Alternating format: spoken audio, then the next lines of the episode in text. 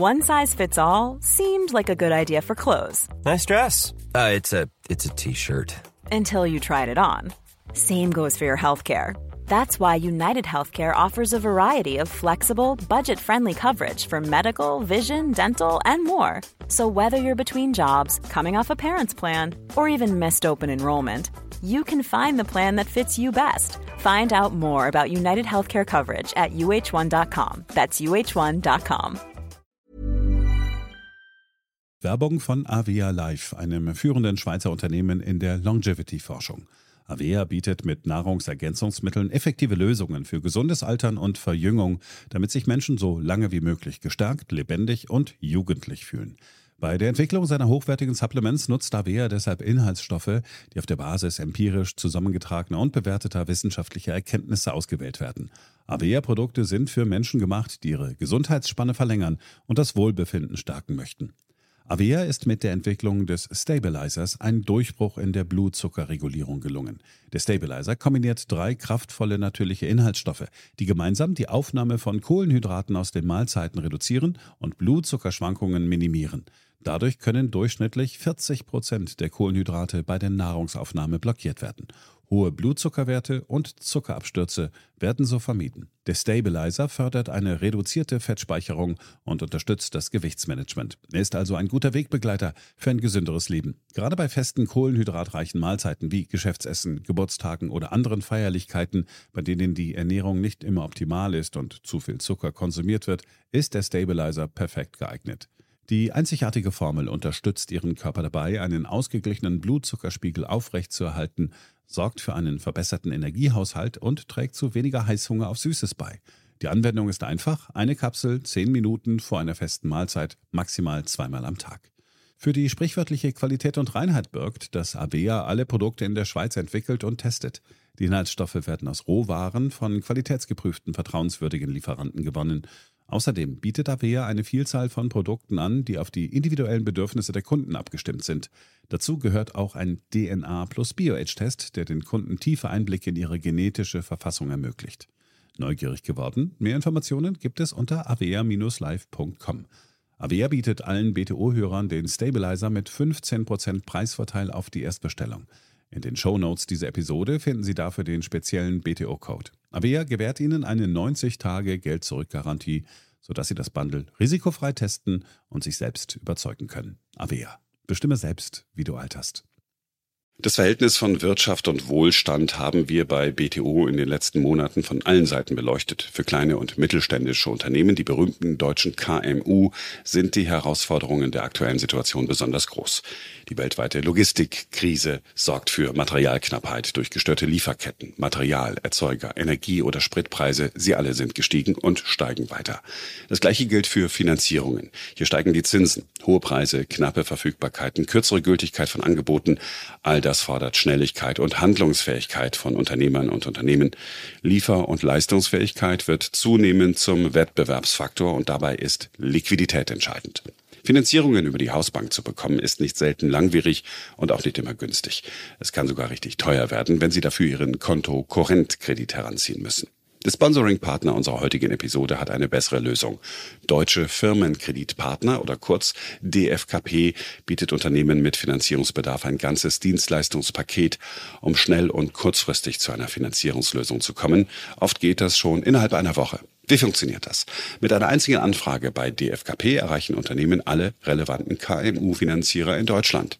Die DFKP-Finanzierungsberatung schafft schnell Transparenz, erhöht die Wahrscheinlichkeit einer Kreditzusage und hat Zugriff auf die besten Konditionen von über 70 Banken und Spezialfinanzierern.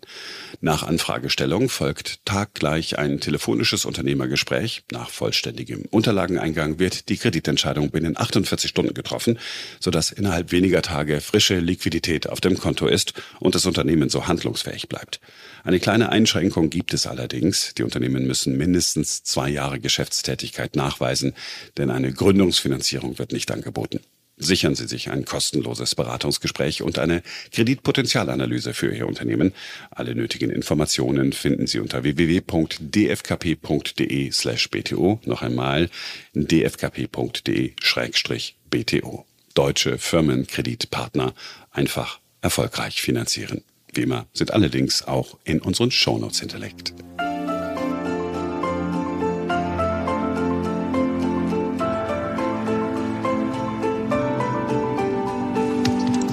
BTO Beyond the Obvious 2.0, der Ökonomie-Podcast mit Dr. Daniel Stelter. Featured bei Handelsblatt. Hallo und herzlich willkommen zur neuesten Ausgabe meines Podcasts. In dieser Woche blicken wir auf die Wechselkurse. Der Euro neigt bekanntlich zur Schwäche, der US-Dollar zur Stärke und der Kurs von 1 zu 1 ist zum Greifen nahe. Zum Schweizer Franken hat der Euro dieses Niveau bereits durchbrochen. Die Schweizer müssen weniger als einen Franken bezahlen, wenn sie einen Euro kaufen wollen. Was treibt die Wechselkurse? Welche Folge hat die Euroschwäche? Welche Folgen hat die Dollarstärke? Das sind Themen heute. Ebenfalls Thema, was der Westen wirklich tun müsste, um Putins Kriegskasse zu treffen. Fangen wir also an. BTO Beyond the Obvious 2.0 featured bei Handelsblatt. Was für eine Woche. Boris Johnson tritt zurück. Das wäre eigentlich Grund genug gewesen, eine erneute Folge über den Brexit zu machen. Bekanntlich bin ich kein Freund des Brexits, aber die Probleme der britischen Wirtschaft haben eigentlich relativ wenig mit dem Brexit zu tun. Der Brexit ist vor allem für uns Deutsche ein großer Verlust, fehlt doch die Stimme der Marktwirtschaft und der Liberalität in der EU. Kurz zur Erinnerung, das reale Bruttoinlandsprodukt Großbritanniens lag am Ende des ersten Quartals 0,7 Prozent über dem Niveau vor der Corona-Pandemie, verglichen mit 0,3 Prozent in Frankreich, 0 in Italien und minus 0,9 Prozent in Deutschland. Die Briten haben sich also wirtschaftlich gar nicht so schlecht geschlagen. Und nimmt man die Zahlen von 2016 bis Ende 2021 vom IWF und addiert das erste Quartal 2020 dazu, dann kommt man überschlägig zu folgenden Werten. Großbritannien plus 6,8 Prozent, Frankreich plus 6,2 Prozent und Deutschland plus 5,5 Prozent. Also auch hier ist Großbritannien nicht das große Desaster. Und wenn man sich die langen Zeitraum anschaut, man feststellen, naja, bis jetzt hat der Brexit keine großen spürbaren Auswirkungen gehabt, schon gar nicht solche wie damals die Eurokrise. Denn die Schuldenkrise der Eurozone, die hat wirklich zu katastrophalen Verlusten an Wohlstand geführt in Südeuropa, und zwar im Zeitraum von 2011 bis 2014. Johnson ist noch nicht richtig weg, sondern auf dem Weg nach draußen in einem schrittweisen Prozess. Aber es ist klar, die Ursache für das Scheitern von Johnson liegt weniger im Brexit als in seinen vielen anderen Fehlleistungen, Fehleinschätzungen und den sicherlich vielen Lügen, die er erzählt hat. Anderes Thema diese Woche. Das Europaparlament beschließt die sogenannte Taxonomie hat also gesagt, dass Gas und auch Atomkraft grüne Technologien sind, die entsprechend mit einem guten Label versehen sind. Die Logik der Taxonomie, nochmal zur Erinnerung, ist nichts anderes als der Versuch einer Kreditsteuerung. Das heißt, es soll Geld in vermeintlich gute Bereiche fließen und vermeintlich schlechte Bereiche sollen benachteiligt werden. Wir hatten das mehrfach im Podcast. Professor Fuß hat sich letzte Woche auch recht kritisch dazu geäußert hier an dieser Stelle. Und meine treuen Hörer wissen, ich bin kein großer Fan. Warum? Weil wir mit dem CO2-Preis eigentlich schon ein Preissignal haben für alles, was wir brauchen mit Blick auf Klimaschutz. Wir brauchen nicht noch eine Kreditsteuerung. Wer Kredite steuert, endet letztlich in der Planwirtschaft. Und wir hatten ja merkwürdige Dinge. Wir hatten bis vor kurzem die Situation, dass Unternehmen, die auch etwas in den Rüstungsbereich liefern, beispielsweise Schleudersitze, dass die dann Schwierigkeiten haben, Kredite zu bekommen, obwohl die EU, und das war schon vor dem Angriff von Putin auf die Ukraine, obwohl die EU ja eigentlich mehr für die Verteidigung ausgeben wollte. Also passte gar nicht zusammen. Und ein anderes Beispiel ist das Thema fossile Brennstoffe. Die werden schon lange quasi benachteiligt. Man möchte sie ja nicht mehr. Auf der anderen Seite sehen wir jetzt die Folgen davon. Wenn nicht ausreichend in die Erschließung neuer Vorkommen investiert wird, dann haben wir eben hohe Preise. Also vor dem Hintergrund, das ist doppelt gemoppelt. Es wäre besser, einfach übers Preissignal zu gehen. Hätte man vertiefen können, machen wir heute nicht. Warum? Ich habe mich dazu entschlossen, ein anderes Thema zu besprechen, nämlich Wechselkurse. When you get weak euro like 1985 or 2001, you get a stochastic response. It goes down, it's weak, and it turns around. I think we go towards parity. I think we could even break parity. And the moves will be non linear when we do that because it will be because of gas supplies being cut off, perhaps with Nord Stream 1. It does seem to me that the ECB is in a real predicament. What, what's next here? For the ECB, it's a major, major challenge. It's, it's the first time essentially since the euro was created that they have a, a, real inflation challenge to deal with, right? And they haven't started hiking yet. Uh, and uh, and now we're already talking about a recession in the eurozone, and, and the euro is going down. So it's an extremely challenging situation the ECB is facing. In der letzten Woche habe ich am Ende des Podcasts die Tatsache thematisiert, dass der Euro nun weniger als eine Schweizer Franken kostet. Und während die D-Mark und der Franken über lange Zeiträume recht stabil zueinander waren, hat der Euro seit der Einführung rund zwei Prozent pro Jahr gegenüber dem Franken verloren. Und auch gegenüber dem US-Dollar steht der Euro schlecht da. Und zwar so schlecht wie seit 2003 nicht mehr. Wir nähern uns der Parität und natürlich, es kann noch schlechter werden. Das Tief waren 84 US-Cent für einen Dollar vor 21 Jahren. Doch was passiert da eigentlich? Was sind Wechselkurse überhaupt? Wikipedia erklärt Wechselkurse so. Der Wechselkurs oder Devisenkurs, englisch Exchange Rate, ist in der Außenwirtschaft und im Finanzwesen der Preis einer Währung, ausgedrückt in einer anderen Währung. Ein Wechselkurs bildet sich bei flexiblen Wechselkursen am Devisenmarkt aus Devisenangebot und Devisennachfrage der betrachteten Währung. Bedeutende Einflussfaktoren sind Direktinvestitionen, unterschiedliche Preisniveaus, Spekulation, Zahlungsströme oder Zinsdifferenzen der Zinsniveaus zwischen Inland und Ausland. Wichtig sind auch nicht monetäre psychologische Faktoren. Der Wechselkurs ist sehr wichtig. Er entscheidet über die Entwicklung von Importen und Exporten, also die internationale Wettbewerbsfähigkeit. So ist es unstrittig, dass wir in Deutschland in den letzten Jahren von der Schwäche des Euros durchaus profitiert haben. Wir hatten mehr Exporte. Natürlich stimmt das nur in gewissem Maße, denn ganz konkret und präzise haben bei uns vor allem die exportorientierten Unternehmen, deren Eigentümer und Mitarbeiter profitiert.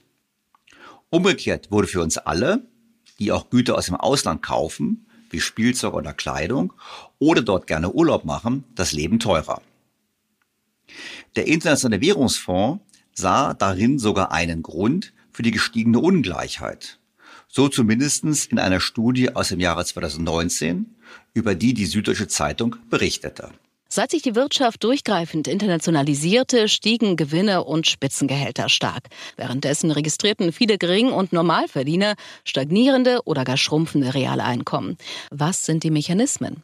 Steigende Gewinne verstärkten Firmen angespart, die den Reichsten gehören, unterstützten den Anstieg der Ungleichheit, schreibt der IWF. Der Firmenbesitz sei in der Bundesrepublik sehr stark in den wohlhabendsten Haushalten konzentriert. So vergrößerten die sprudelnden Firmengewinne und die Einbehalten die Einkommen und Vermögen der Reichen überproportional. Damit lasse sich die Hälfte des Anstiegs der Einkommensungleichheit seit der Jahrtausendwende erklären. An dieser Stelle nur kurz zur Erinnerung. Das Problem, was wir haben, ist ja nicht unbedingt, dass diejenigen mit Vermögen dazugewonnen haben, sondern dass viele in Deutschland über kein oder nur sehr wenig Vermögen verfügen. Zum Beispiel ist das Eigentum an Unternehmen in Deutschland deutlich konzentrierter, was auch daran liegt, dass die Deutschen keine Aktien mögen. Und woran das unter anderem liegt, dazu bringe ich am Ende des Podcasts ein eklatantes Beispiel. Generell zum Thema Vermögen und Vermögensbildung empfehle ich an dieser Stelle nochmals Podcast 140 mit dem Titel Trugschlüsse, in dem Dr. Hans-Jörg Naumer von Allianz Global Investors ausführlich mit mir über das Thema diskutiert. Doch zurück zu den Wechselkursen. Die Schwäche des Euro, die eben nicht nur das Spiegelbild der Stärke des Dollars ist, verstärkt die Probleme, die wir gerade haben, natürlich erheblich. Die Exportindustrie profitiert, das haben wir gesehen, aber die Importe werden auch teurer. Das bedeutet, dass wir eben nicht den Wohlfahrtseffekt haben, den die Schweizer beispielsweise haben, wenn sie ins Ausland fahren. Unser Urlaub im Ausland ist einfach teurer. Darüber hinaus treibt der schwache Euro die Inflation. Öl wird, wie praktisch alle wichtigen Rohstoffe, in Dollar gehandelt. So half uns vor einigen Jahren, als Öl ähnlich hoch notierte wie heute, ein relativ stärkerer Euro dabei, die Benzinpreise nicht so stark ansteigen zu lassen. In dieser Woche kostete Öl der Sorte Brent etwas mehr als 110 US-Dollar pro Barrel, also pro Fass. Das waren 42 Prozent mehr als vor einem Jahr und 17 Prozent mehr als vor Beginn des Krieges in der Ukraine. Trotzdem liegt der Preis in Dollar gerechnet nur auf dem Niveau vom März 2011 bis Mai 2014 und immer noch deutlich unter dem Niveau von Juni 2008. Öl ist also nicht ungewöhnlich teuer. Hier spielt der Wechselkurs eine Rolle, und zwar so. Heute notiert der Euro bei 1,03 Dollar. Im Zeitraum von 2011 bis 2014 notierte er zwischen 1,20 Dollar und 1,40 Dollar. Nehmen wir den Durchschnitt von 1,30 an, würde uns heute Öl in Euro statt 107 Euro das Fass nur 85 Euro das Fass kosten, also 21 Prozent weniger. Überschlägig bei einem Materialkostenanteil von 50 Prozent, der Rest sind vielfältige Steuern, würde der Liter Benzin statt 1,85 Euro nur 1,65 Euro kosten, also rund 20 Cent weniger. Zum Vergleich. Der sogenannte Tankrabatt der Bundesregierung beläuft sich auf 29,55 Cent. Die Bundesregierung kompensiert also keine ungewöhnlich hohen Ölpreise, das sind sie nämlich nicht, sondern einen schwachen Euro bzw. einen starken Dollar. Natürlich gibt es noch weitere Faktoren wie die knappen Raffineriekapazitäten in Europa. In den letzten Jahren wurden Raffinerien stillgelegt und die fehlen uns natürlich jetzt, wo die Raffinerien in Russland wegfallen. Das auch treibt die Benzinpreise. Aber der Wechselkurseffekt ist schon erheblich. Gabriel Felbermeier, auch schon mehrfach zu Gast in diesem Podcast, hat diese Woche vorgerechnet, dass über alle Importe hinweg die Euro-Schwäche der letzten zwölf Monate die Inflation um mindestens 0,6 Prozentpunkte erhöht hat. Und damit nicht genug. Nun führt die Euro-Schwäche gar zu einem Handelsdefizit bei uns. Deutschland hatte im Mai das erste Defizit im Außenhandel seit 1991. Die deutschen Exporte sind im Mai gegenüber April 22 Kalender- und saisonbereinigt um 0,5 Prozent gesunken. Das widerspiegelt die abnehmende Nachfrage in der Welt, Stichwort Rezessionsgefahr. Die Importe hingegen sind um 2,7 Prozent gewachsen. Und der Grund dafür sind vor allem die teuren Kosten für die Importe von Energie.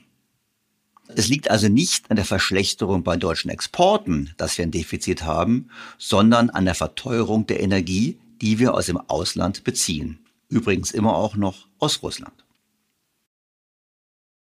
Lange wurden wir kritisiert, dass wir so große Überschüsse haben.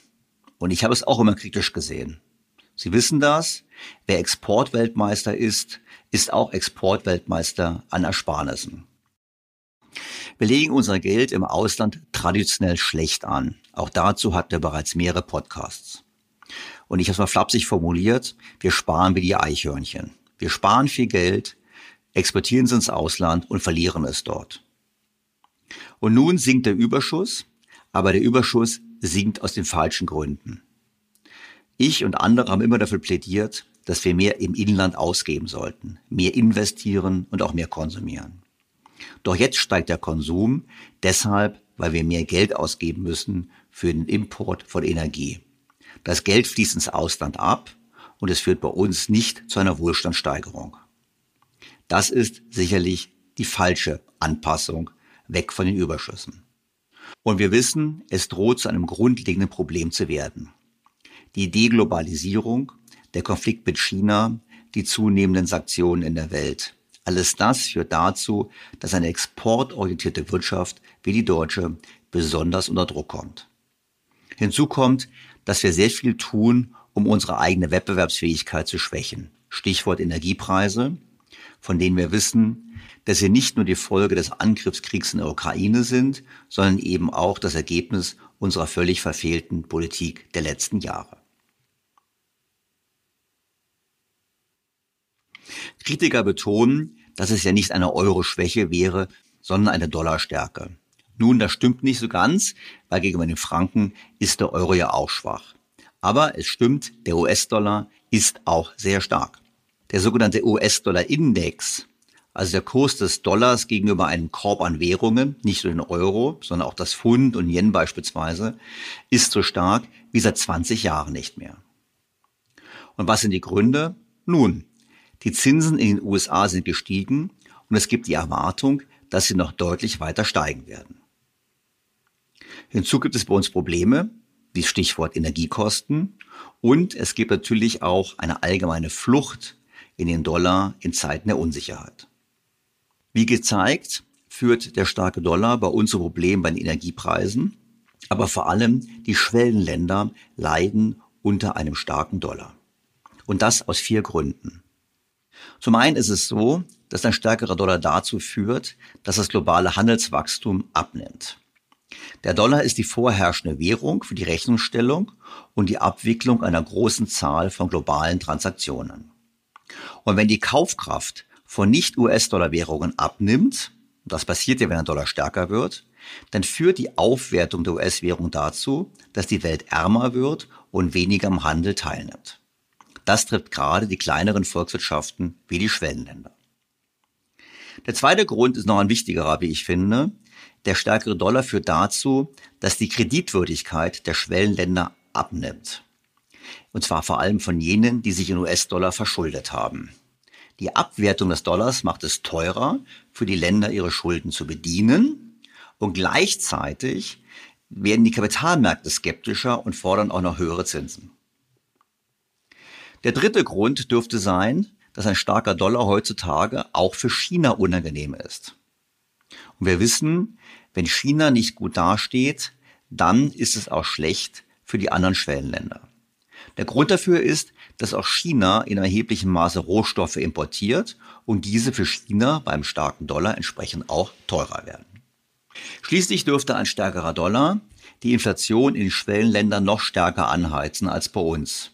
Das hat damit zu tun, dass die Währungen kleiner sind und vor allem eben auch mit der Gefahr eines Fluchts von internationalem Kapital aus eben diesen Ländern. Und wie geht es nun weiter? Ein starker Dollar ist das Letzte, was die Welt braucht. Die Entwicklungsländer kommen unter Druck, die Eurozone kommt unter Druck, alle kommen unter Druck, wenn sie Inflation intelligent unter Kontrolle bringen wollen. Die Hoffnung ist allerdings gering, dass das Problem bald verschwindet. In den frühen 1980er Jahren, als die USA das letzte Mal mit einem wirklich hartnäckigen Inflationsproblem fertig werden mussten, stieg der Dollar vom Tiefpunkt ausgerechnet um fast 80 Prozent. Nun wiederholt sich die Geschichte nicht ganz, aber wenn der Dollar so weitermacht und wie vor 40 Jahren weiter an Stärke gewinnt, dann wird das problematisch für den Rest der Welt. Unsere einzige Hoffnung in diesem Zusammenhang, eine Rezession in den USA, die die US-Notenbank Fed zwingt, quasi die Märkte wieder mit Liquidität zu fluten. Doch kommen wir generell zurück zum Thema Wechselkurse. Kann man eigentlich Wechselkurse vorhersagen? Wer kann schon sagen, wie es weitergeht bei den Währungskursen? Trotz jahrzehntelanger Forschungen müssen Ökonomen letztlich sagen, wir wissen es nicht. Die beste Methode, die man als Random Walk bezeichnet, besteht darin, den heutigen Wechselkurs zu verwenden, um den zukünftigen Wechselkurs vorherzusagen. Klartext? Man schreibt den Ist-Zustand einfach weiter. Das ist natürlich unbefriedigend. Und es gibt eine Alternative, die hilft, Wechselkurse vorherzusagen. Eine Methodik, die sich drei Professoren haben einfallen lassen. Sergio Rebello, Martin Eichenbaum und Benjamin Johansen fanden heraus, dass der nominale Wechselkurs zwischen zwei Währungen, zum Beispiel die Anzahl japanischer Yen, die einem US-Dollar entspricht, mit dem sogenannten realen Wechselkurs vorhersagbar variiert. Der reale Wechselkurs vergleicht die Warenpreise in zwei verschiedenen Ländern. Wenn beispielsweise ein Dollar 100 Yen entspricht und eine Orange in den USA 1 US-Dollar und in Japan 100 Yen kostet, ist der reale Wechselkurs zwischen den beiden Ländern 1, da der Preis einer Orange in Dollar gerechnet in den beiden Ländern identisch ist. Chibelio und seine Kollegen fanden heraus, dass Bewegungen des realen Wechselkurses zu vorhersehbaren Änderungen des nominalen Wechselkurses führen. Das Problem? Diese Vorhersagemethode funktioniert kurzfristig nicht.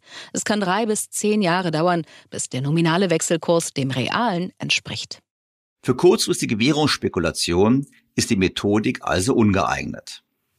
Für langfristige Investitionen hingegen behaupten die Forscher, dass ihr Ansatz überlegen ist.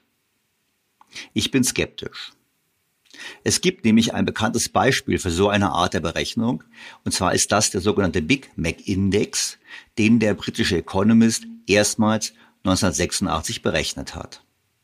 Also man schaut im Prinzip danach, was ein Big Mac im jeweiligen Land kostet.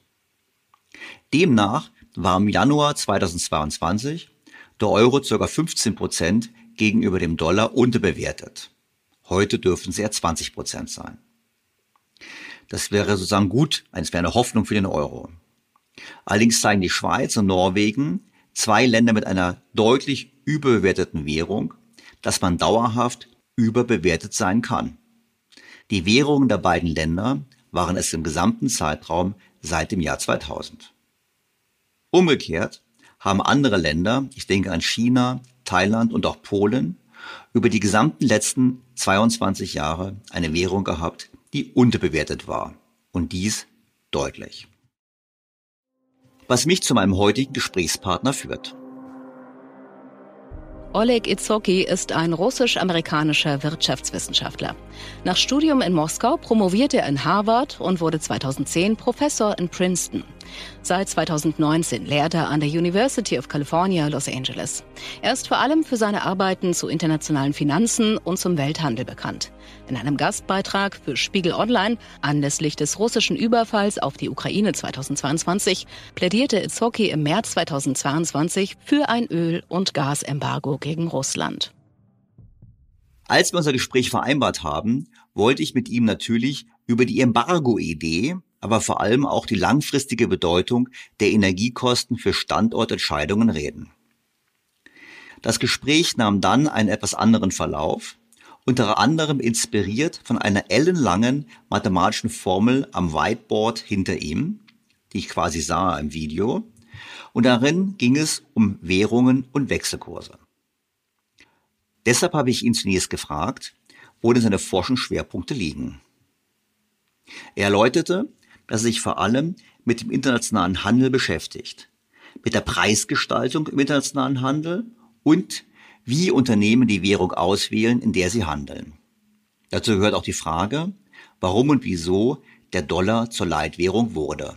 I think a lot about you know things related to international trade, to pricing an international trade, how different firms set prices, how do they choose currency in which to price, you know why dollar has emerged as one of the you know as the leading currency right now. And then sort of to the questions of what determines exchange rates in equilibrium right? Why exchange rates move in a particular way why they behave in a particular way sort of both from the point of view of the financial market and from the point of view of exchange of goods between countries right? Like what are the forces that determine the strengths or weakness of particular currencies at different points in time? Dazu gehören dann Fragen wie Was bestimmt die Wechselkurse im Gleichgewicht? Warum bewegen sich Wechselkurse auf eine bestimmte Art und Weise? Warum verhalten sie sich in bestimmten Situationen auf eine bestimmte Art und Weise? Sowohl aus Sicht des Finanzmarktes als eben auch aus Sicht des Warenaustausches zwischen Ländern. Ich fand das so spannend, dass ich, obwohl wir uns zum Thema Embargos und der Bedeutung der Energieversorgung verabredet hatten, doch noch mehr über Wechselkurse lernen wollte. Ich erinnerte mich daran, mal gelesen zu haben, dass man Wechselkurse nicht erklären kann, dass die Modelle, die einfach einen Zufall annehmen, am besten funktionieren. Er meinte dazu, es wäre irgendwie einfach und schwierig zugleich, den Wechselkurs vorherzusagen. Er sagt, es ist einfach, weil der beste Indikator für den Euro-Dollar-Wechselkurs im nächsten Jahr sein heutiger Kurs ist. Das Beste, was man tun kann, um einen Wechselkurs vorherzusagen, ist zu sagen, sie bleiben, wo sie sind. Aber die Streuung um diese Punkte herum ist ziemlich groß. Die Frage ist also, welche Kräfte, welche Wirtschafts- und Finanzkräfte den Wechselkurs beeinflussen. It's kind of easy and difficult to predict exchange rate at the same time. The reason why it's easy, you just say the best predictor for euro dollar exchange rate a year from now is its value today. But the standard error around that prediction is very large as well, right? Because exchange rates are volatile variables, right? So the best thing you can do to predict them is to say they will stay put. But you also know that they're not staying put. They're very volatile around that value, right? And so the question is what forces what economic and financial forces make sure that exchange rate has that properties, right? And so this is the interplay between the forces in the financial market that kind of keep exchange rate close to being a random walk because otherwise Und konkreter mit Blick auf die fundamentalen Faktoren. Ein Wechselkurs muss immer nah an den Fundamentaldaten liegen. Und zwar den langfristigen Fundamentaldaten, die sicherstellen, dass Länder über Zeit einen ausgeglichenen Handel haben. Es ist also nach dem Modell nicht möglich, dass Länder dauerhaft Handelsüberschüsse oder Defizite erzielen. Der Wechselkurs soll die Variable sein, die dafür sorgt, dass Überschüsse und Defizite nur vorübergehend sind. But on the other hand, the value of exchange rate has to be close to the fundamentals, the long run fundamentals, which make sure that countries run intertemporally balanced trade, right? So it's not possible that countries would run trade surpluses all the time or trade deficits all the time, right? And so exchange rate is a variable that ensures that countries run an intertemporal you know trade balance otherwise there would be a force for exchange rate to move right and so it's interplay between these fundamental forces and financial forces that gives rise to you know to this process for exchange rate Deshalb empfiehlt er auch, dass man als Investor nicht versuchen soll, auf Wechselkurse zu spekulieren. Ich habe dem entgegengehalten, dass Länder wie Deutschland und die Schweiz dauerhaft Überschüsse erwirtschaften, ohne dass der Wechselkurs sich so verändert hätte, dass es zu einem Ausgleich gekommen ist. Izocki verweist auf die USA, die das umgekehrte Muster haben. Seit 1995 sind sie im Defizit. Es ist ein Rätsel für Ökonomen, wieso es diese dauerhaften Überschüsse und Defizite gibt. In den USA kann man es mit der Rolle als sicherer Hafen und als Anbieter des sogenannten sicheren Assets, nämlich den US-Staatsanleihen, erklären. Die Nachfrage der Welt nach diesen Anleihen ist so groß und führt dazu, dass die USA viel Kapital importieren, weshalb eben die Anpassung im Handel nicht erfolgt.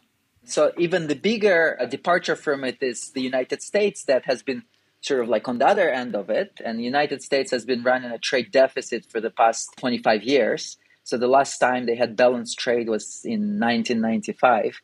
And uh, so this is like also a big puzzle for the economists is try to understand why some countries end up being on a you know like a surplus side of trade and other countries being on the deficit side of trade.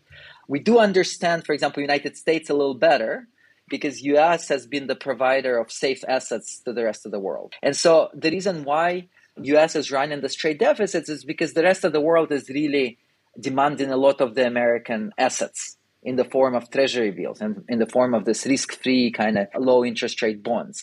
And this is the force that channels the savings of the rest of the world to the United States and kind of pushes it to run trade deficits because US essentially can borrow at zero to negative rates, right? Und Deutschland? Nun, hier hält er Folgendes fest. Deutschland ist Teil einer viel größeren Region, der Eurozone, die eine gemeinsame Währung hat. Und obwohl Deutschland eigene Staatsanleihen ausgibt, die in gewisser Weise sehr sicher sind, muss man immer an die gesamte Region denken. Und hier haben wir viele Länder im Süden Europas, die noch einen Aufholprozess vor sich haben. Und das sind ja auch die Länder, die sich tatsächlich ziemlich viel Geld geliehen haben bis zur Eurokrise, während Deutschland aus regionaler Sicht auf der anderen Seite dieses Geschäftes stand, nämlich als Kreditgeber. Well, the case of Germany is exactly as you pointed out, it's part of a much bigger region, right, of the Eurozone, which has common currency. And so even though Germany has its own bonds, which are very safe, in a way you have to think about the whole region altogether. You have a lot of countries in the south of Europe that are catching up. right? And so these are the countries that actually borrowed quite a lot, and Germany was on the other side of those trades. In a sense, from the regional point of view, this is actually a sort of like you can think of it as a good deal trade. It's like you have countries that are catching up rather fast, they want to borrow. And there is Germany that's already rich and you know has a lot of income in comparison to the southern European countries, and so it can provide you know savings to these countries, and that's Theoretisch ein richtiger Prozess. Länder, die aufholen, leihen sich Geld von Deutschland, das bereits reich ist. Deutschland hat höhere Einkommen als die anderen Länder und gibt diesen Kredit also quasi, um eine Anpassung zu ermöglichen. Und das war eben die Entwicklung bis zur Euro-Schuldenkrise. Daraufhin habe ich eingewandt, dass diese Theorie ja nett ist, aber nur funktioniert, wenn man das Geld auch sinnvoll verwendet. Also investiert, sinnvoll investiert und nicht in den Konsum steckt. Und genau das hat in Europa ja nicht funktioniert. Itzhocki meinte dazu, es sei die Sorgfaltspflicht des Bankensystems, tatsächlich sicherzustellen, dass die gewährten Kredite auch rückzahlbare Kredite sind. Er räumte aber ein, dass hier die Anreize schwieriger sind, weil die Banken auch verstehen, dass es im Falle einer Krise zu einer Rettung durch die Regierung kommen würde. Und deshalb stellt sich für ihn die Frage, wie viel Regulierung man eigentlich setzen sollte und wie man sie gestaltet, um die Marktkräfte am Spiel zu halten, aber gleichzeitig sicherzustellen, dass die Anreize der verschiedenen Akteure so sind, dass das Bankensystem und auch die Ratingagenturen eine gute Überprüfung bei der Kreditvergabe vornehmen.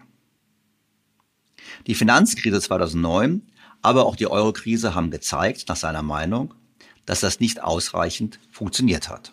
This is the due diligence of the banking system to actually make sure that the loans that they extend are repayable loans. Uh, and here the incentives are difficult, right? Because the banking system also understands that in a systemic crisis it might be bailed out by the government. Yes, so it's it's difficult, but we know that there are market forces that go in this direction, and then the question is how much regulation do you want to put exactly in to kind of keep these market forces at play, but at the same time to make sure that the incentives of different actors, like you know the borrowers, but also the banking system and also the rating agencies, are sort of well aligned with kind of good due diligence behavior. And so meine Anmerkung dazu? Hm, gibt es nicht auch unterschiedliche Ziele der Regierungen? Die deutsche Regierung sollte versuchen, keine Verluste zu machen, während andere Regierungen vielleicht dauerhaft auf billige Finanzierung von Defiziten setzen. Itzhocki sieht hier eine Rolle für internationale Koordinierung. Das kann seiner Meinung nach nicht national erfolgen. Gutes Beispiel für ihn sind übernationale Organisationen wie die Bank für internationalen Zahlungsausgleich, die einheitliche Regeln für die Kapitalunterlegung von Bankgeschäften definiert. Yeah, and in this sense, the, there is a huge role for the organizations that sort of are above the national governments, either at European or at the international level. So, for example, BIS and Basel is one of the organizations that develops the rules, you know, the rules for good banking, right? What should be the principles of lending? What should be, you know, loans to value ratios, right? What should be the reserve requirements for the banks? And so, in that sense, it's very important that these principles are determined at a, you know, supranational level. And so, th this is really this role of international organizations. Ich bin dann nochmals auf die Rolle der USA eingegangen. Im Bretton Woods-System war der US-Dollar der Anker und viele meinen, dass nach der Aufhebung der Goldbindung durch Nixon eine neue Bindung über den Ölpreis erfolgt ist. War es wichtig für den Status des US-Dollars, dass Öl in Dollar gehandelt wird? Zunächst betont Itzocki, dass es egal ist, in welcher Währung Öl gehandelt wird. Letztlich ist es ein globales Gut und der Preis basiert auf Angebot und Nachfrage. Und die Geschichte mit dem Dollar und den Saudis kann er nicht bestätigen. So, in which currency the oil is traded is not important because oil prices are flexible. They change all the time. And to the extent, you know, oil prices move, it really doesn't matter in which currency you quote it, right? So, to the extent we believe that oil prices reflect the demand and supply forces, you can quote it in any unit. And this is one example of a very flexible price indeed. Mit Blick auf Bretton Woods wirft er dagegen die Frage auf, ob wir uns heute in einem Bretton Woods 2.0 befinden. Der Dollar dürfte heute so wichtig sein wie noch nie, vermutlich am Höhepunkt und im Zuge des Aufschwungs von Ländern wie Indien und China dürfte er in Zukunft relativ an Bedeutung verlieren. Heute ist es aber so, dass es hilft, neben einer Weltsprache auch eine Weltwährung zu haben. Und die Globalisierung der Finanzmärkte hat dem Dollar zusätzlich geholfen. Er ist die Währung, wie bereits angesprochen, des ultimativen Safe Assets. Gemeint sind US-Staatsanleihen und damit ist er die Schlüsselwährung. Uh, so what's interesting, there is an analogy, and indeed the role of the dollar is probably at its peak right now.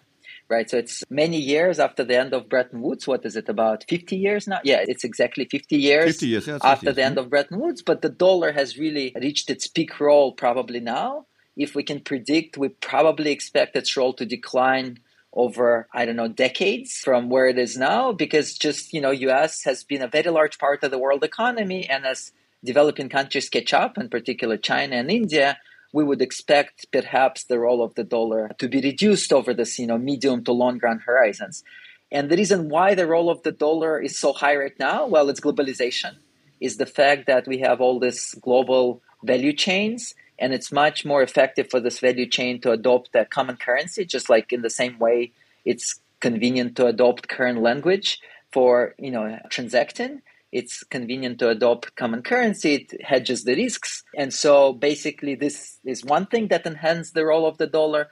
On the other hand, it's the financial market that enhanced the role of the dollar because banking truly became a global market as opposed to much more fragmented as it was you know 50 years ago and in this sense the funding currency the currency of the safe asset as we discussed is the dollar right now and so this is sort of locks in the role of the dollar Und was ist mit China? Nun, Izzoki betont, dass China den Dollar schon lange nutzt und vor allem bis 2007 sogar die eigene Währung an den Dollar gebunden hat. Heute stabilisieren die Chinesen ihre eigene Währung gegenüber einem Währungskorb. Es ist also ein gemanagter Wechselkurs. Aber die Tatsache, dass die chinesischen Exporteure ihre Exporte in Dollar abrechnen, ist aus seiner Sicht viel wichtiger als die Abrechnung von Öl. Denn die Preise dieser Güter schwanken viel weniger und das macht den Dollar als Abrechnungseinheit attraktiver und auch als Wertaufbewahrungsmittel. I mean, it still pegs its currency to the dollar. So a lot of central banks in the world choose the dollar as an anchor. including the, you know the Bank of China. So they used to have a fully pegged regime until around 2007. I mean, the, the, exchange rate moved very little against the dollar until then. Since then, they're diversifying. They target in a basket, but still a very much a managed uh, float, managed exchange rate. It's not a fully floating exchange rate, and in that sense, it sort of props up, or uh, until now, it propped up the role of the dollar. The rise of China in global trade markets right? And the fact that Chinese exporters price their exports largely in dollars propped up the role the role of the dollar. And here it's very important that this is not oil, which is a flexible price, but it's you know all the manufacturing goods where prices move much less and remain stable in dollars, making dollars basically more attractive as both the unit of account and you know sort of like a store of value as well because it makes it a more stable currency. Letztlich haben wir mit dem Ende von Bretton Woods flexiblere Wechselkurse, was Anpassungen und den Abbau von Ungleichgewichten erleichtert, aber immer noch eine dominierende, bedeutende Rolle des US-Dollar. And the end of the Bretton Woods was this you know, big explosive adjustment, which set the stage for this modern modern system with floating exchange rates, but with a very still very large role of the dollar. Doch was ist mit dem Euro? Nun, hier kommt Izzoki mit einer Aussage, die sicherlich nicht meiner Meinung entspricht. Für ihn ist der Euro ein großer Erfolg. Vor allem im Handel in der Region, aber auch weltweit spielt der Euro eine wichtige Rolle. Nicht so erfolgreich ist der Euro im Finanzmarkt. Der Euro und die Euro-Staatsanleihen haben hier nicht denselben Stellenwert wie der Dollar und US-Staatsanleihen.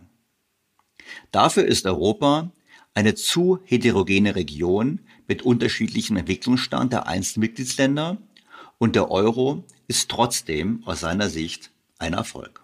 I mean, it's actually quite spectacular the journey that euro has made since you know 99. So euro truly has become a global currency. It's very important in regional trade, but to the extent Europe is such a crucial, crucial part of global trade flows, right? The euro has really taken a very big role in international trade flows.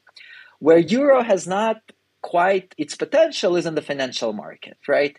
And so here it's a bigger question why the euro and the bonds that you know denominated in euros have not kind of taken the the same role as the dollar and the dollar bonds right? And so maybe this is in the future. Perhaps it has to do that europe is a, this much more heterogeneous region with some countries needing to catch up and some countries being ahead.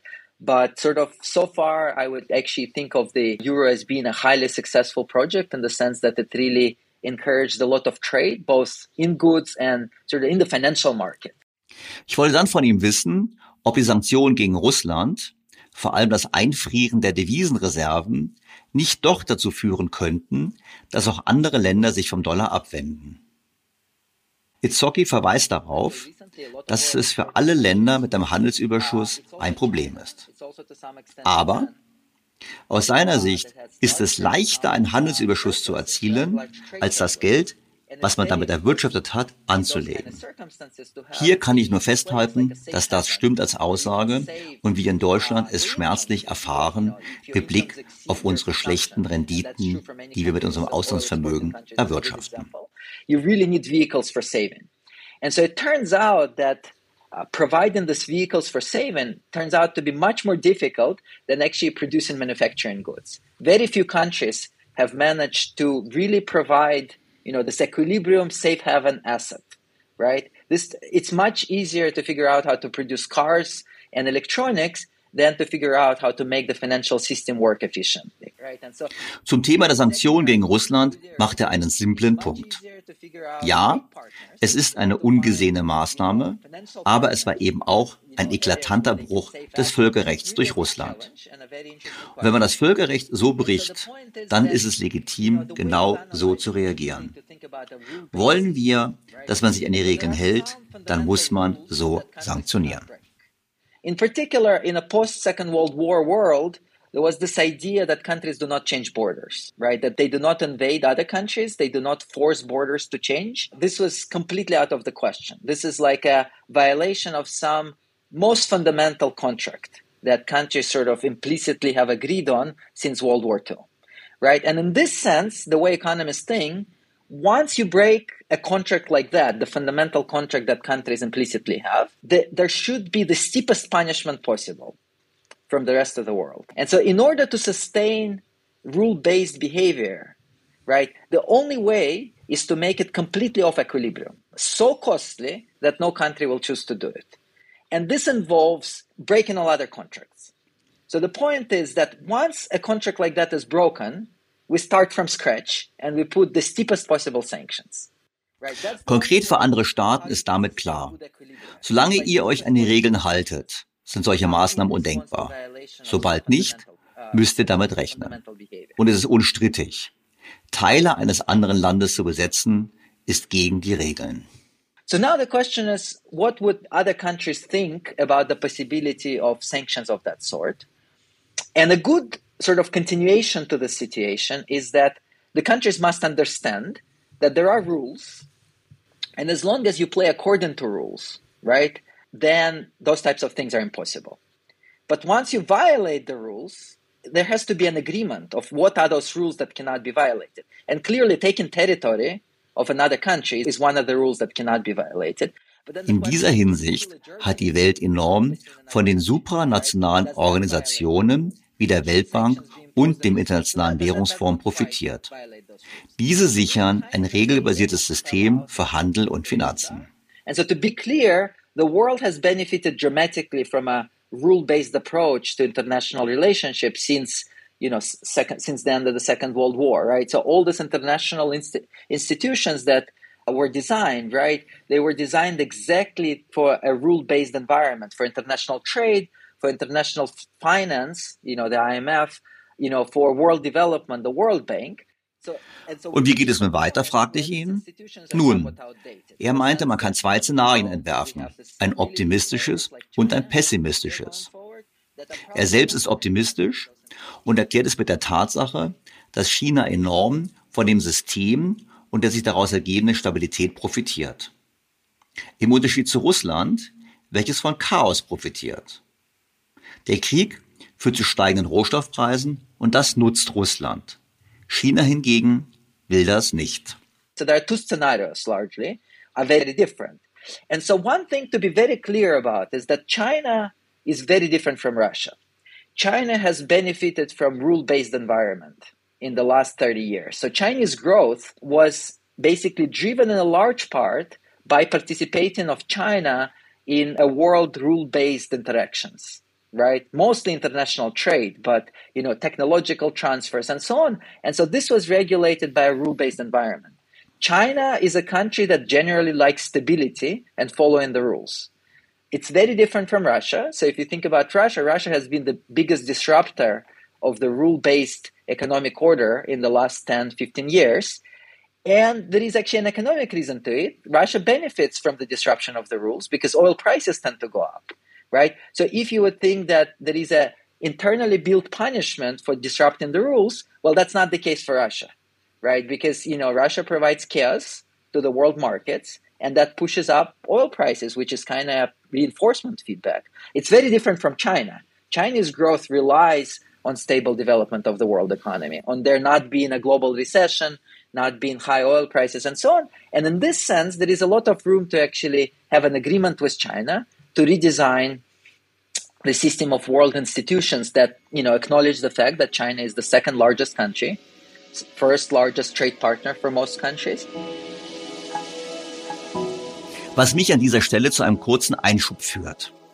Wie kann man Putin stoppen? Im April hat der russische Staat mit dem Verkauf von Öl und Gas so viel eingenommen wie noch nie in den letzten zehn Jahren. Machen wir uns also nichts vor. Russland profitiert vom Preisanstieg, obwohl es Öl mit zum Teil heftigen Rabatt nach China und Indien liefert. Es ist eben nicht so einfach, den größten Exporteur von Energie in der Welt zu sanktionieren. Wer es wirklich ernst meint im ökonomischen Krieg, muss den Weltmarktpreis für Öl, Gas, Kohle und andere Rohstoffe deutlich senken. Und das geht nur über zwei Wege eine Reduktion der Nachfrage oder eine Erhöhung des Angebots. Und beide Wege beschreiten die Politiker im Westen nicht konsequent. Beginnen wir mit der Nachfrage. Die Reduktion der Nachfrage erfolgt über den Preisanstieg selbst. Steigende Preise zwingen Private und Unternehmen dazu, zu sparen. Denkbare Nebenwirkung ist eine Rezession. Das wollen wir nicht. Warum wäre es eine Rezession? Einfach deshalb, weil höhere Preise wie eine Steuer wirken. Die andere Nebenwirkung sind natürlich unzufriedene Wähler. Interveniert die Politik nun und verhindert den Preisanstieg durch Preisdeckel, die Verstaatlichung von Energiefirmen oder Steuersenkungen und Tankrabatte, tritt der genau gegenteilige Effekt ein. Die Nachfrage bleibt hoch und damit auch der Weltmarktpreis. Man kann also sagen, Putin profitiert davon, dass wir den Konsum verbilligen, indem wir Steuernachlässe gewähren. Eine weitere Maßnahme zur Reduktion der Nachfrage wäre natürlich der Ersatz durch einheimische Energieträger, die nicht auf dem Weltmarkt gehandelt werden, wie die Braunkohle. Und auch eine Laufzeitverlängerung für die Kernkraftwerke würde die Nachfrage an anderer Stelle senken. Wie gesagt, wir wissen es, es wird nicht konsequent gemacht. Also anderer Hebel, Erhöhung des Angebots. Dazu müssten wir beispielsweise sagen, wir fördern das Gas, was es in Deutschland gibt. Wollen wir aber nicht, obwohl die Gasvorräte durchaus erheblich sind und Fracking nach neuen Methoden nicht so umweltschädlich ist wie frühere Verfahren. Und im Rest der Welt sieht es nicht besser aus. So sagen wir Unternehmen, die Öl und Gas fördern, seit Jahren, dass wir aus Klimaschutzgründen so schnell wie möglich nicht mehr bei ihnen einkaufen wollen. Wir erschweren die Finanzierung über die Taxonomie oder ESG-Vorhaben, wie schon diskutiert, machen also Kredite teurer und rationieren diese. Wir verklagen die Unternehmen wegen der Klimaschäden, die sie für uns anrichten, und höchste Gerichte erklären sie für schuldig. Und dann kann es kein Wunder sein, dass sich die Investitionen in die Erschließung neuer fossiler Energiequellen seit 2015 mehr als halbiert haben. Und zu guter Letzt, wenn die Gewinne dann steigen aufgrund der Knappheit, dann fordern wir Übergewinnsteuern. Wer da investiert, quasi kann man eigentlich sagen, ist nicht mehr ganz bei Trost in diesen Rahmenbedingungen. Wir müssten also genau das ändern. Wir haben, getrieben von der Klimaschutzagenda, alles dafür getan, die Kasse Russlands zu füllen. Und wir müssen auch im Hinterkopf haben, dass der Weg in die erneuerbare Zukunft weit ist und auch die Herstellung von Solarzellen und Windkraftanlagen ohne den Einsatz fossiler Energien nicht funktionieren kann. Wollen wir das also ändern und wollen wir vor allem Putin den Geldhahn zudrehen, müssen wir den fossilen Energien das Signal geben, dass wir sie reichlich brauchen, nicht mit Strafen und Sondersteuern überziehen und aufhören, sie über die Steuerung der Kreditvergabe schlechter zu stellen. Nicht morgen, aber zeitnah würde der Weltmarktpreis sinken und damit die Einnahmen Russlands. Und was ist mit dem Klima? Tja, hier sollten wir an dem wirkungsvollsten Instrument festhalten, welches wir besitzen, dem Preis für CO2. Entweder über Steuern oder über Emissionszertifikate.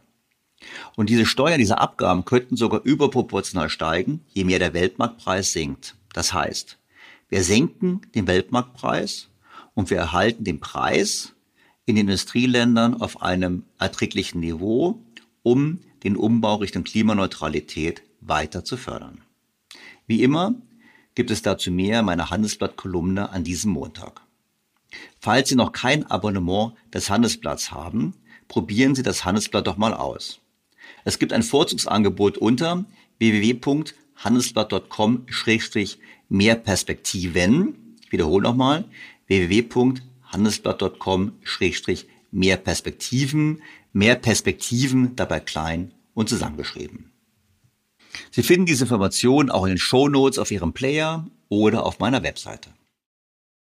Übrigens gibt es noch ein anderes Schreckensszenario. Itzoki sprach von Russland als Profiteur von Chaos. Sollte Russland seinerseits die Ölexporte einschränken, also Öl als Waffe nutzen, wären massive Ölpreissteigerungen die Folge. Die Financial Times berichtete in dieser Woche von einer Studie der US-Bank JP Morgan. Angesichts des hohen Stressniveaus auf dem Ölmarkt könnte eine Kürzung um drei Millionen Barrel pro Tag dazu führen, dass der globale Brent-Preis auf 190 Dollar pro Barrel steigt. Während das schlimmste Szenario eine Kürzung um fünf Millionen Barrel am Tag dazu führen könnte, dass der Ölpreis auf 380 Dollar pro Barrel steigt. In diesen Szenarien würde Russlands Exportvolumen sinken, aber die Einnahmen blieben weitgehend gleich.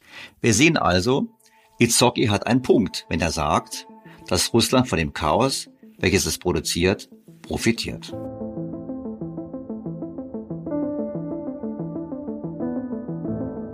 Doch nun weiter mit meinem Gespräch. Itzhaki möchte neben dem positiven Szenario bezüglich der Weltwirtschaft auch das negative Szenario nicht ausschließen.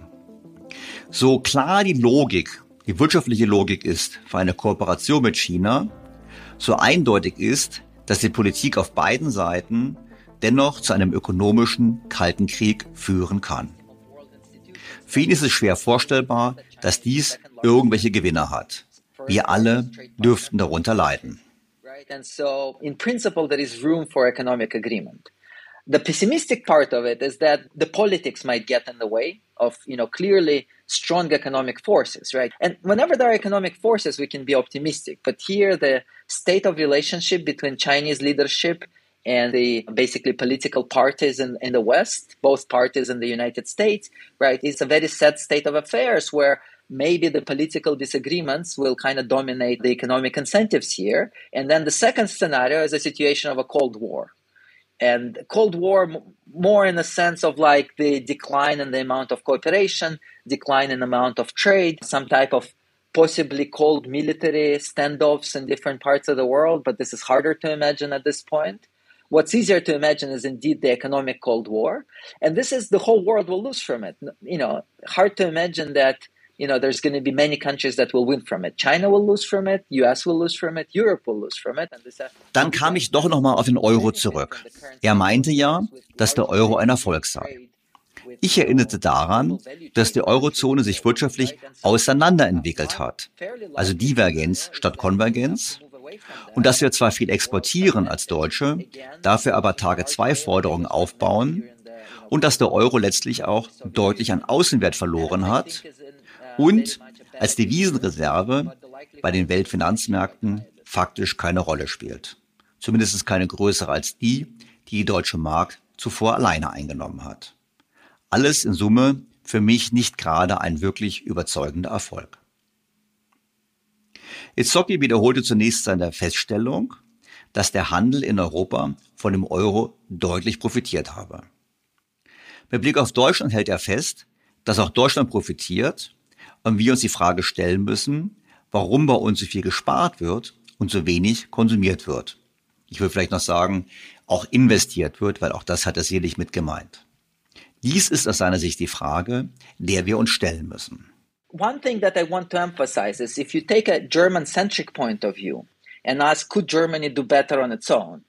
That's a fairly, you know, it's a complicated question because clearly Germany benefits from playing the central role in, you know, European basically both goods and financial systems, right? It's a leading country in Europe, perhaps along with France, but you know, clearly German economy is very strong. Uh, it's true that you're saying Germany is running trade surpluses, which means that consumption of Germany could have been higher, right? Production is very strong. Consumption could have been higher. And that's the question. What are the exactly the economic forces that increase the savings rate in Germany? and sort of suppress the consumption rates. And I'm not an expert on this specific question, but that's a valid question to ask. But now, if you don't take the German centric view and you just think of the European continent as a whole, I want to make a case that this is a spectacular success. Der Euro ist also ein Erfolg deshalb, weil es zu einem deutlichen Anstieg des Wohlstands gemessen am Bruttoinlandsprodukt pro Kopf gekommen ist. Das ist nicht leicht. Nur wenigen Ländern ist es in den letzten Jahrzehnten gelungen, reiche Länder zu werden. Südkorea ist so ein Beispiel. In Osteuropa ist es hingegen gelungen und das ist für Itzhocki ein Erfolg Europas. Rumänien zum Beispiel ist heute reicher als Russland gemessen am Bruttoinlandsprodukt pro Kopf. And so the case that I want to make is that the European project has been a spectacular success because you have this number of countries in Eastern and Central Europe that are convergent to the well-being standards of Western Europe right? So the example that I give is, you know, like Romania was was a country that always was viewed as, you know, like a relatively poorer countries in, in, in the sphere of influence of Soviet Union. But now Romania is richer, both in GDP per capita in sort of dollars or euro terms, and also in PPP uh, in the PPP adjusted terms than Russia, right? So Romania has truly surpassed, you know, Russia with all its oil revenues, right? And so this was driven by truly, you know, this convergence type stable growth, which is very, you know, it, in comparison to a lot of developing countries, it's a, it's a very wide-based growth where even the median incomes are growing quite fast. Für Itzhocki ist dieser Erfolg des Euro und der europäischen Institutionen sehr bedeutsam. Und er bedauert, dass Weißrussland und die Ukraine nicht schon seit langem davon profitieren. Ganz zu schweigen von Russland, welches auch davon profitiert hätte. Das alles ist für ihn, wie gesagt, das Ergebnis der ökonomischen Stabilität, die die Europäische Union bietet. And if you think about long-run stability, long-run economic stability of the region, this is uh, extremely important, right? Because you know you're creating a very large market without very poor regions in this market, right? And this is the key to long-term economic success. And from this point of view, I would argue that you know the, the euro project, not just the euro as a currency, but in general, Euro institutional environment has been a st- spectacularly successful project. And in the sense, I would hope that, you know, Belarus and Ukraine would be the next countries that would catch up, you know, and without the, you know, without the like crazy politics getting in, in, in the way, Belarus and Ukraine would already be on that trajectory. And then I would hope Russia would be on that trajectory eventually too, becoming a large rich European country eventually, right? So clearly Russia is taking a detour which can last, you know, decades, right? But in the long run, this attraction, this appeal of the European institutions is extremely important. Mit Blick auf den Wechselkurs des Euro hat Itzhocki auf die breiten Schwankungen der letzten Jahre verwiesen und auf den Krieg, der direkt vor unserer Haustür stattfindet. Entscheidend sind für ihn nicht die Wechselkurse, sondern die Entwicklung des Bruttoinlandsprodukts pro Kopf. Und das zeigt sich äußerst stabil, trotz Kriegen und zuvor Corona. Und wie gesagt, die aktuellen Ereignisse müssen sich im Wechselkurs niederschlagen. Schon vor dem Angriff Russlands floss Kapital aus Europa ab. Und neben der Ukraine und Russland wird Europa die größten ökonomischen Kosten zu tragen haben. Und natürlich wird auch der Rest der Welt getroffen durch steigende Öl, Rohstoff und Nahrungsmittelpreise. Obviously, you know, the invasion of Ukraine was priced in a few months ahead. And basically, clearly, there is a lot of capital outflow from Europe because of that, right? It, and this is completely normal when an event of that magnitude happens to expect large financial outflows from the more affected region. And there is no doubt that the war in Ukraine is disproportionately costly for Europe. I mean, but you have to keep in mind that really Ukraine is, you know, protecting the rest of Europe right now, and the rest of Europe has to bear economic costs. I mean, it's not like it's in the choice set to avoid those economic costs. That's been that's been basically already in the decision of Putin to start the war in the end of February. That already imposed the cost. The steepest costs are in Ukraine. The next steepest costs are on Russians, and then on Europeans. And obviously, there are spillovers to the rest of the markets through high oil prices, through high commodity prices, through high food prices, which again will affect a lot the developing countries. But those effects are, you know, they basically are smoothed out with distance from where the conflict is happening. And, you know, you cannot forget that it's really in the center of Europe kind of it's happening. Ist nicht Deutschland in Europa am stärksten getroffen, habe ich ihn gefragt. Kommt nicht gerade unser exportorientiertes Modell besonders unter Druck, wenn die Preise für Rohstoffe steigen und entsprechend unsere Industrie nicht mehr wettbewerbsfähig ist? Itztoki hält fest, dass das stimmt. Deutschland trägt aus seiner Sicht die Kosten für falsche wirtschaftspolitische Entscheidungen der Vergangenheit. So richtig die Überlegung war, durch Handel mit Russland zu versuchen, das Risiko für einen Krieg zu senken, so falsch war es, die Energieversorgung nicht breiter zu diversifizieren. For Germany, Russia was not the largest trade partner. And so in that sense, the cost on Russia are dis, you know disproportionately larger of you know severing those links, and this is why sanctions work, right? And the cost for Germany are proportional to its reliance on Russia. I think I have to make this point. I mean, now it's pretty clear this uh, strategy of relying so much on Russian energy sources. This was bad economic policy, right? And the reason was exactly that it did not provide insurance and it exposed Germany to the risks uh, which really should not have been taken in equilibrium, right? And so there was a rationale for the policy that Russia is less likely to start a war if it has deep economic ties with Europe. That's a good rationale, but it did not justify to not have to not diversify the way the energy supplies. And in that sense, when you know we tend to blame Greece and you know European banks for making bad choices that led to the debt crisis in 2010 2012, well, you know, bad economic choices have consequences, and this was an example of a bad uh, economic choice. And the point Die gute Nachricht aus seiner Sicht, der Schaden ist bereits eingetreten und es ist möglich, darauf zu reagieren. Mittelfristig sollte es kein Problem sein, Energie von anderen Lieferanten zu beziehen, eben deshalb, weil es sich um Commodities handelt. Ginge es um Halbleiter, wäre das ganz anders. You know, these are the losses that are already there.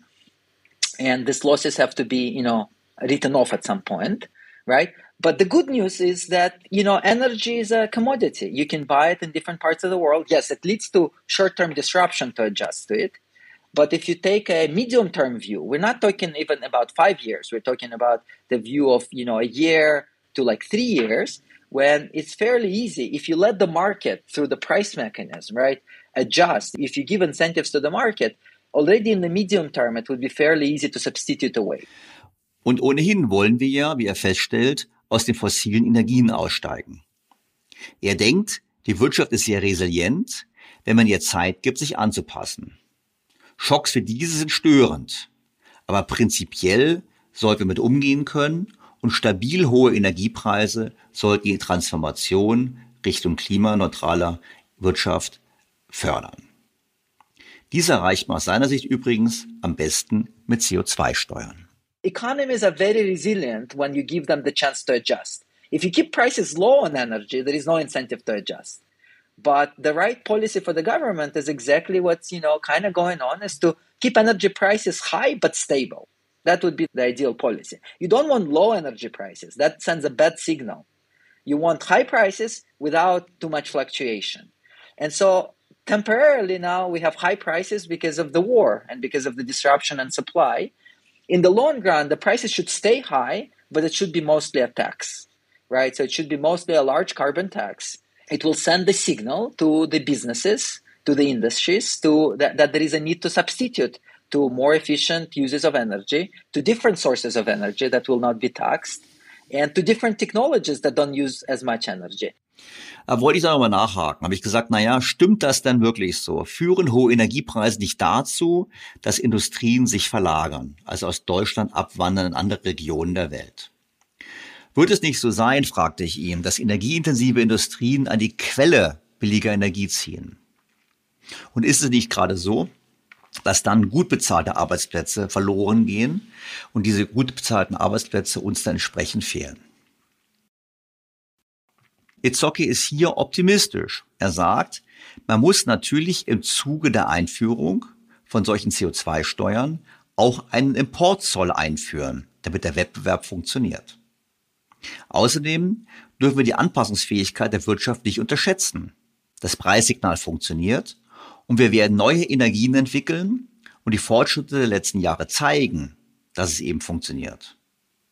Aber es ist nun mal so, Manchmal ist es unmöglich, Industrien zu erhalten. In particular, there should be an import carbon tax. The only effective way to do carbon taxes if you have to tax on the consumption side, if you cannot tax on the production side, is to also combine it with an import carbon tax. So if you import in a carbon intensive good, there should be a duty at the border. And this is the only way to do it in a coherent way, the carbon tax, right? But yes, there would be technological differences but this is not just about energy, it's about a lot of other goods. As the trade costs change, you relocate production in space. And you cannot hang on to the equilibrium that you used to have when trade prices were high, right? So this is the whole point about economies are dynamic and resilient and they adjust to price signals. And you know, obviously there are different sources of energy.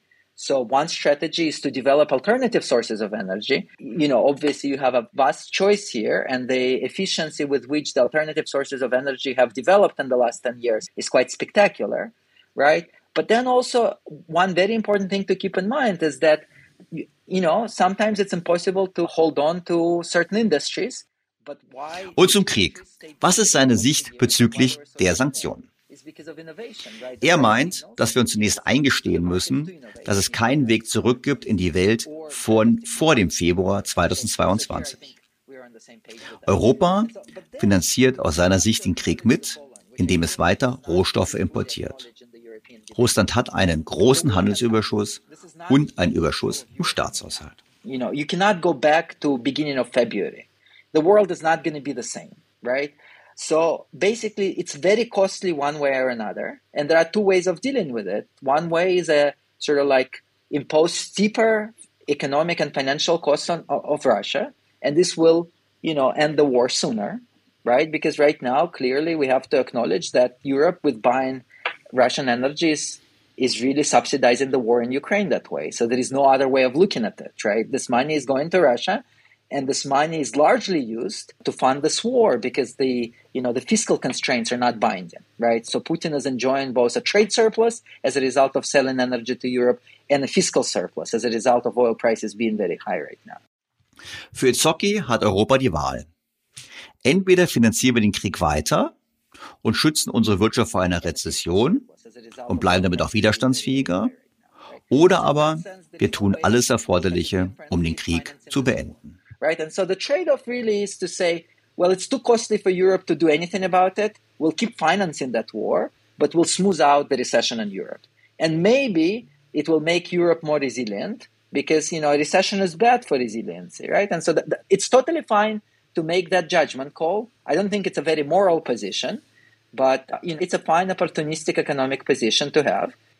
Or alternatively, one can say, well, the cost of this war is so high the cost of potential disaster events that can happen during this war are so high that actually the imperative should be to do everything to stop financing that war. And that's also a very reasonable position to have. So which sort of view of things will win? Hard to say. er persönlich glaubt auch, dass über Zeit die Energiepreise wieder sinken werden. Das liegt an einer möglichen Rezession in China und auch am Umbau der Energieversorgung. We also expect oil and gas prices to come down, you know, over year or two. So this is in the futures market is that the energy prices will come down. The recession in China might bring, you know, energy prices faster down if that happens. And so in that sense, I don't see this disaster scenario that we're in a world of very high oil prices that will kill industries. Viel mehr Sorgen macht Izocki das Szenario eines kalten Krieges. Für ihn ist es viel wichtiger, dass die USA, Europa und China sich einigen, als dass es uns gelingt, Russland einzudämmen. Das ist, was die kommenden Jahrzehnte prägen wird und ein, wie er findet, deutlich schwerer zu lösendes Problem. So I think the economic costs of this current war are actually probably an order of magnitude smaller than cumulative cost of a potential Cold War scenario. And in this sense, I think the right policy is to actually have a ground level negotiation between US, Europe, China, and other countries right, that will redesign world economic and political, like sort of world international institutions that would avoid the scenario of the Cold War. And so that, to me, that's much more important any policy of containment on Russia that's designed right now, because that will shape the world for the next 10 and 20 years, perhaps, right? And so in that sense, this is kind of like bigger question, but it's a much harder also problem to solve in my view. Fazit. Ich teile die Sorge vor einem kalten ökonomischen Krieg. Wie im Podcast 143 diskutiert, reduziert mehr Handel die Kriegsgefahr. Und gerade jetzt, wenn wir sagen, wir handeln weniger mit China, erhöhen wir eigentlich die Kriegsgefahr. Ich bin allerdings deutlich kritischer, was den Euro betrifft. Da hat er mich nicht überzeugt. Der Handel wuchs vor allem außerhalb der Eurozone. Innerhalb der Eurozone hat sich eigentlich mit der Einführung des Euros nicht mehr groß verändert. Die Kredite, die wir gegeben haben, wurden falsch investiert und vor allem auch sehr stark in den Konsum gesteckt. Die Transfers, die wir nun immer mehr leisten müssen und auch wollen nach dem Wunsch der Politiker in Deutschland, werden uns auf Dauer überlasten. Und was die Sanktionen betrifft oder ein völliges Energieembargo gegen Russland, so denke ich, dass der Hebel eben mehr daran liegt, dass wir das Angebot massiv ausweiten, wie ich es vorhin erklärt habe was man dann mit CO2-Preisen korrigieren kann, um die Klimaschutzagenda dennoch fortzuführen. Zum Abschluss noch ein Beispiel dafür, warum das in Deutschland nichts wird mit der privaten Kompetenz bei Geldanlage und Altersvorsorge. Der Deutschlandfunk berichtete am Morgen über den Niedergang der deutschen Wirtschaft, gemessen an der Tatsache, dass kein deutsches Unternehmen mehr unter den Top 100 gemessen an der Marktkapitalisierung ist. Die Marktkapitalisierung ist im Prinzip die Anzahl Aktien mal dem Kurs. Also das ist quasi, was der Kaufpreis wäre, wenn man die Unternehmung an der Börse übernimmt komplett. Linde gehört zwar noch zu den Top 100, hat den Firmensitz aber nicht mehr hierzulande. Das vielleicht noch als kleine Ergänzung. Früher hatten wir zwischen zwei und vier Firmen in der Liste. Und deshalb ist es schon ein Signal, dass Deutschland in dieser Rangliste keine Rolle mehr spielt. Das wurde im Deutschlandfunk beschrieben und mit keinem so großen Bedauern zur Kenntnis genommen. Kein Wort zur Ursache, zu Folgen und zur Notwendigkeit, hierzulande etwas zu ändern. Nein. Stattdessen äußerte sich der Wirtschaftsexperte der Redaktion mit Blick auf die Kursrückgänge an der Börse in diesem Jahr so. Ja, da haben wir es tatsächlich mit Summen zu tun, die zumindest mein Vorstellungsvermögen sprengen. Aber tatsächlich ist der Wertverlust an der, der an der Börse gehandelten Aktien enorm. EY spricht von 6,1 Billionen US-Dollar im ersten Halbjahr. Klingt wirklich nach viel, muss ich sagen. Aber mein Mitleid gilt da weniger den Unternehmen, sondern mehr den Rentnern und Rentnerinnen, die gerade jetzt im Mai, Juni, Juli in Rente gehen, einen Teil ihres Erspartes in Aktien oder Aktienfonds angelegt hatten und womöglich auf dieses Geld genau jetzt auch noch angewiesen sind. Die Krise auf dem Aktienmarkt Markt also nicht aussitzen können, wie bei Kursrückgängen von Finanzexperten immer wieder empfohlen wird. Die hatten sich das zum Jahreswechsel noch ganz anders vorgestellt und man kann nur hoffen, dass es nicht viele gibt, die genau jetzt auf das Geld angewiesen sind. Wow. Da fasst man sich an den Kopf. Der DAX hat in den letzten 30 Jahren fast immer unter dem heutigen Niveau gelegen, trotz der Kursrückgänge. Die Ausnahme war in den letzten zwei Jahren, wo er neue historische Höchststände erreicht hat. Demgegenüber, gegenüber diesen Höchstständen, haben die Investoren verloren. Doch welcher Rentner legt sein Geld komplett in Aktien an, zwölf Monate bevor er in Rente geht? Das gleiche gilt übrigens auch für den MSCI World, also den Weltaktienindex. Der steht ungefähr auf dem Niveau von April 2021. Und damit immer noch auf dem circa zweieinhalbfachen des Stands vom Jahr 2002. Das heißt, sehr komische Annahme, dass die Rentner quasi das Geld ein Jahr vor Rentenbeginn investieren. Und genauso komisch, welcher Rentner muss direkt am ersten Tag des Rentenbeginns sein gesamtes Portfolio verkaufen, um davon zu leben? Hier gilt, je länger der Zeithorizont der Anlage, desto besser. Und mit höherem Alter den Aktienanteil reduzieren, eben um genau zu verhindern, in einer Bäs verkaufen zu müssen. Für mich liegt die Vermutung nahe, dass es dem Journalisten darum ging, subtil gegen die Aktienrente zu argumentieren. Oder generell gegen Aktien. Natürlich können die Vermögensmärkte in den kommenden Jahren aufgrund der Umfeldbedingungen, die wir schon lange diskutieren, deutlich fallen. Doch wie werthaltig wird die staatliche Rente in diesem Umfeld sein? Tja, solange unser Kanzler auf die echten Experten wartet, bin ich nicht optimistisch. Und ganz viele Bürgerinnen und Bürger, diejenigen, die jetzt die Schule verlassen, mit 17 eine Berufsausbildung machen und wissen, dass sie fünf Jahrzehnte Beiträge zur Rentenversicherung zahlen müssen, empfinden es als eine großartige Auskunft, dass es ein stabiles Rentenniveau in Deutschland geben wird, dass das nicht weiter sinken wird. Kein Wunder, dass Deutschland immer weiter an Wohlstand verliert.